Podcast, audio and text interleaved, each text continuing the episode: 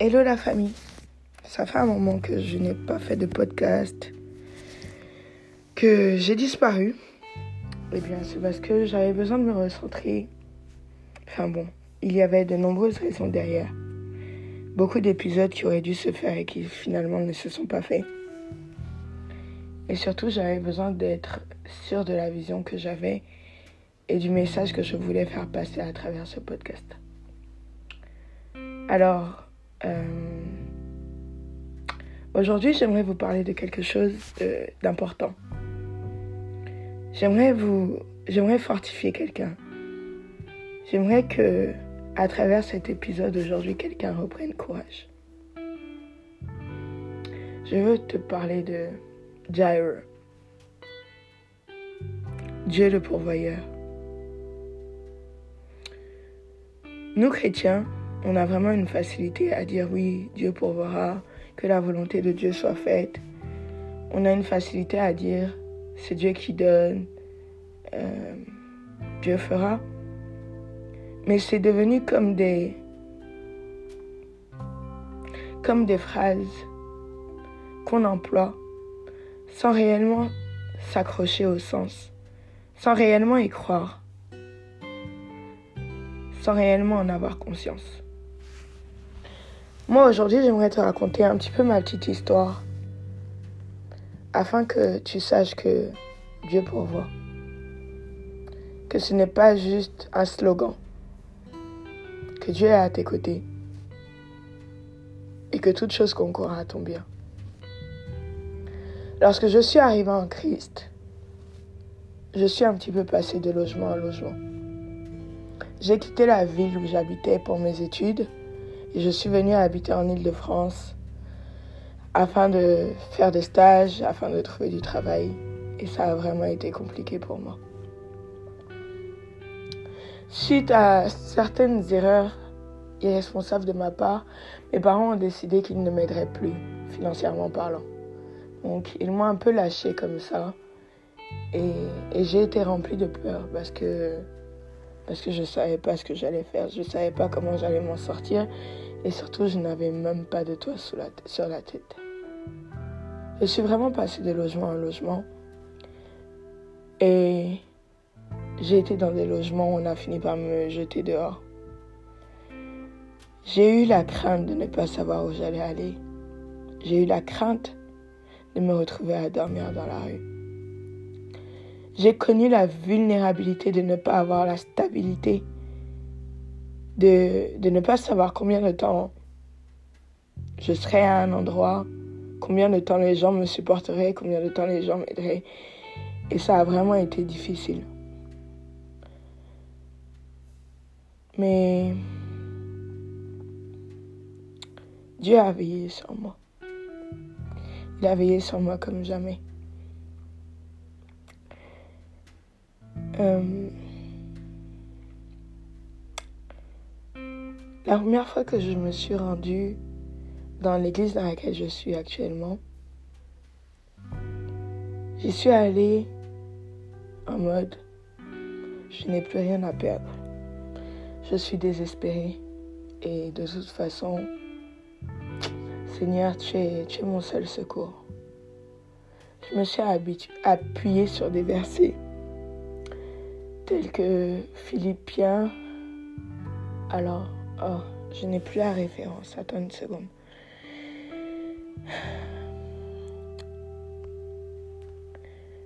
Euh, Philippiens 4, 6 qui dit Ne vous inquiétez de rien, mais en toute chose faites connaître vos besoins à Dieu par des supplications. Ou alors, ne vous inquiétez pas pour votre vie de ce que vous mangerez, de ce que vous buvrez ou de, de de quoi vous voulez tirer. Je me suis rendue dans l'église et je devais avoir, à l'école 30 euros en poche. Et j'ai repensé à, à une histoire dans la Bible. Oui, je vous présente mes excuses parce que moi et les références, j'ai une très bonne mémoire, mais j'ai une mauvaise mémoire quand il s'agit des références.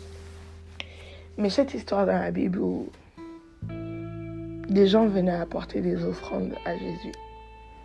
Il y avait un, homme d'affaires il me semble, très riche, qui avait donné la moitié de sa fortune. Et il y avait une femme qui était venue et qui avait quelques pièces, je crois, et qui avait donné tout ce qu'elle avait. Et Jésus avait demandé à ses disciples, selon vous, qui est-ce qui a donné le plus? Et il leur avait fait savoir que cette dame avait donné tout ce qu'elle avait. Alors je me rappelle être allée à l'église avec mes 30 euros. J'ai retiré 20 euros de ma poche. Je les ai mis dans une enveloppe et j'ai dit à Dieu, Père, aujourd'hui je viens avec toi avec tout ce que j'ai. Aujourd'hui je, je te donne tout ce que j'ai. Et si je garde 10 euros dans ma poche, ce n'est pas parce que je les retiens, mais c'est véritablement parce que, ah, il faut que je paye le transport. Je lui ai dit que de toute façon, je lui remettais tout ce que j'avais et que, que ma vie était désormais entre ses mains. Et que si je mourais de faim, eh bien que ce serait sa volonté que si je ne m'en sortais pas, ce serait sa volonté, mais que, mais que je lui donnais toute la responsabilité de ma vie à partir de cet instant. Et j'ai semé cet argent et, et je suis partie. Le lendemain, Dieu m'a véritablement conduit à envoyer mon CV à un de mes cousins dans une agence d'intérim. Et le lendemain, en fait, j'ai commencé une mission. Et pour certaines personnes, ce serait un hasard. Mais pour moi, c'était la preuve que, que Dieu était à mes côtés, que Dieu m'écoutait et que Dieu prenait soin de moi. Mais ce n'est pas fini. J'avais commencé à une formation biblique. J'habitais chez une amie. Oh, je pouvais même pas lui dire que j'avais pas un sou dans les poches et en fin de compte, elle demandait même pas si j'avais mangé, si j'avais pas mangé. Elle posait pas beaucoup de questions et du coup, je ne lui parlais pas de mes problèmes. Et un jour, en me rendant, du coup, à cette formation biblique, j'y suis allée et je devais avoir un euro sur mon compte bancaire. Et puis bon, je suis un peu le genre de femme qui ne voit pas l'eau du robinet, quoi. Donc, je voulais acheter une bouteille d'eau. Je devais avoir 20 centimes en poche, plus les 1 euro sur mon compte et tout ça. Et je suis rentrée dans carrefour et je voulais juste acheter ma bouteille d'eau et puis, et puis je me suis dit que de toute façon, le reste, bah, Dieu a géré. Et ils ont refusé de me vendre la bouteille d'eau parce qu'ils ont dit que pour payer par carte, c'est à partir d'un euro. Alors j'ai un euro sur mon compte, genre. J'allais faire quoi en fait? Mais j'avais soif, j'avais très soif. Je suis sortie du magasin et j'ai vu un monsieur. Je suis allée le voir en mode Monsieur, s'il vous plaît, je suis désolée de vous demander ça, mais est-ce que vous auriez 20 centimes à me donner car j'ai très soif et j'ai besoin de boire et je n'ai pas d'argent. Et au moment où j'ai fini de lui demander, je me suis mise à pleurer. Je pleurais très sérieusement parce que, gars, dans mon pays, je ne peux pas demander 20 centimes à quelqu'un. Dans mon pays, je ne peux pas me retrouver à la rue. Dans mon pays, j'ai jamais manqué de rien. Et je me rappelle que ce monsieur qui parlait à peine français, c'était quelqu'un, tu sais, les pays de l'Est, peut-être il était allemand, peut-être il était russe, ou bien, je sais pas. Et quand il m'avait pleuré, il m'a dit non, il faut pas pleurer pour ça. Ça peut arriver à tout le monde. Et j'ai été tellement choquée, j'ai été tellement touchée dans ma fierté, dans mon orgueil. Ça a été tellement difficile. Je me suis rendue à la formation avec ma bouteille d'eau et, j'ai raconté je ça à ma tutrice. Tellement, en fait, j'avais honte de ce qui venait de se passer. Et Dieu a disposé tellement de cœur à m'aider ce jour-là. Les gens, les gens m'ont tellement donné. En plus, j'étais malade. Je me souviens donc que je parlais sur Instagram avec quelqu'un. Un gars que je connaissais pas du tout. Après, bon, il a fini par me dire que c'était, entre guillemets, un admirateur, parce qu'apparemment, il me suivait sur tous mes réseaux. Et je me rappelle en fait que on parlait par message, j'avais une crise de sinusite et que j'avais dû lui dire que j'étais malade. Il m'a demandé si j'avais mangé et puis en gros, j'ai dit non, j'ai pas mangé, genre c'est chaud sur moi et tout. Et je me rappelle que le gars, il est venu jusqu'en bas de chez moi, me chercher, pour m'accompagner à acheter à manger. Et il m'a redéposé. Il n'a pas plus parlé que ça avec moi. Il m'a rien demandé. Il m'a pas calculé. Et ça m'avait choqué parce que je n'étais pas habituée à ce que les gens, à ce que les gens fassent pour moi. Et du coup, ça a créé vraiment beaucoup d'empathie en moi. Parce qu'à ce jour, même si je n'ai pas beaucoup, je sais que j'ai plus que quelqu'un. Et s'il y a une chose dont je suis sûre, c'est que peu importe la situation par laquelle je passe, peu importe ce que je traverse, je me refuse une chose, que quelqu'un me demande à manger et que je ne lui donne pas. Les gens qui me connaissent personnellement, qui me connaissent très bien, savent que si tu me demandes à manger, peu importe où je vais, peu importe ce que je suis en train de faire, alors je laisserai ce que je suis en train de faire et je t'amènerai quelque part et je t'achèterai à manger. Et je saurai que j'ai fait ce que j'avais à faire ce jour-là. Et Dieu m'a tellement béni, tellement béni pour cet acte, que j'aimerais te dire en fait, ah, je ne sais pas quelle est la situation que tu traverses. Je ne sais pas quelle est la montagne qui se lève face à toi. Je ne sais pas si tu es dans le creux de la vague, que la tempête se lève sur ta vie, mais j'ai envie de te dire, prends courage. Appuie-toi sur Dieu. Place en lui ta confiance et n'aie aucune crainte, car il est avec toi.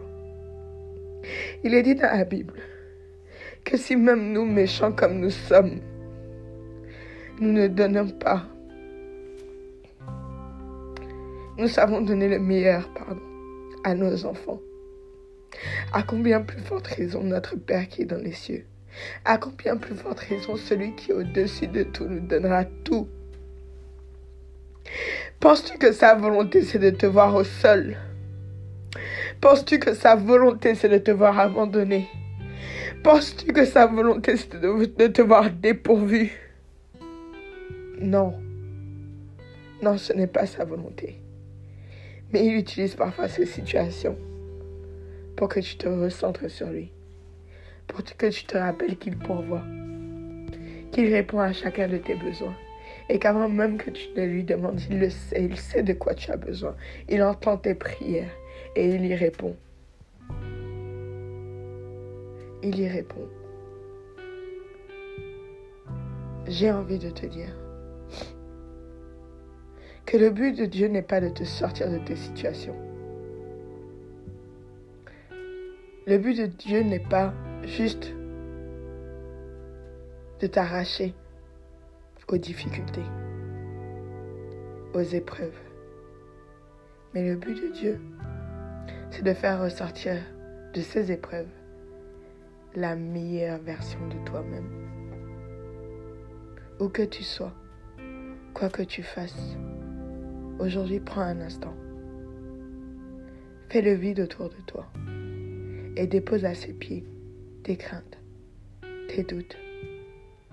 Dépose à, ses pieds tes inquiétudes et crois qu'il agit. Crois qu'il a déjà agi.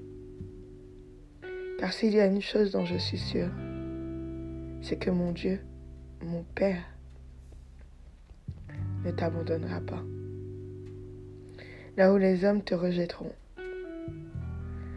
là où les gens t'abandonneront, là où les gens se moqueront de toi, là où les gens te tourneront le dos, sa main à lui demeurera toujours tendue vers toi. Je voudrais faire une petite prière pour toi aujourd'hui. Père, je te rends grâce pour la vie de la personne qui est en train d'écouter ce podcast, cet épisode. Je te rends grâce car je sais, Père, que tu es merveilleux, que tu es pourvoyeur, que tu es tout-puissant, que tu es souverain, que tu es amour. Et je sais, Père éternel, que par le sacrifice de Jésus-Christ à la croix, tu as déjà tout accompli pour nous. Tu nous as déjà tout donné et tu nous as rendus co-héritiers de Christ. Père, tu nous as déjà tout donné. Je te suis reconnaissante car je sais que la personne qui est en train d'écouter ma voix aujourd'hui n'est pas en train de l'écouter par hasard. Tu l'as attiré sur cet épisode. Et Père, aujourd'hui, je crois que tu agis dans sa vie. Je crois que peu importe la situation qu'elle est en train de traverser aujourd'hui, Père, tu lui accordes une porte de sortie. Tu lui permets, Père éternel, de voir la lumière au bout du tunnel. Tu lui permets d'expérimenter la provision divine. Tu lui permets d'expérimenter le miraculeux. Père, je te rends grâce de ce que tu agis maintenant dans sa vie. Je te rends grâce, Père éternel, de ce que tu ne permets pas qu'elle quitte cet épisode. Tu ne permets pas que cet épisode se termine sans que quelque chose ait changé dans sa vie. Je proclame maintenant l'abondance dans sa vie au nom de Jésus. Je proclame maintenant, Père éternel, une opportunité. Je proclame un emploi. Je proclame une provision. Je proclame une stabilité. Je proclame, Père, ta grâce sur elle. Je déclare, Père, que tu l'as bénie, afin qu'elle soit non seulement un témoignage vivant, mais qu'elle soit également désormais une source de bénédiction dans la vie de quelqu'un, à partir de cet instant. Père, merci Père de ce que tu as déjà fait, car il est dit dans ta parole que lorsque nous demandons en le nom de Jésus-Christ, tu le fais. Dans le nom de Jésus, j'ai prié. Amen, Amen, Amen. Je crois que tu me donneras un témoignage. Voilà. Et la suite au prochain épisode.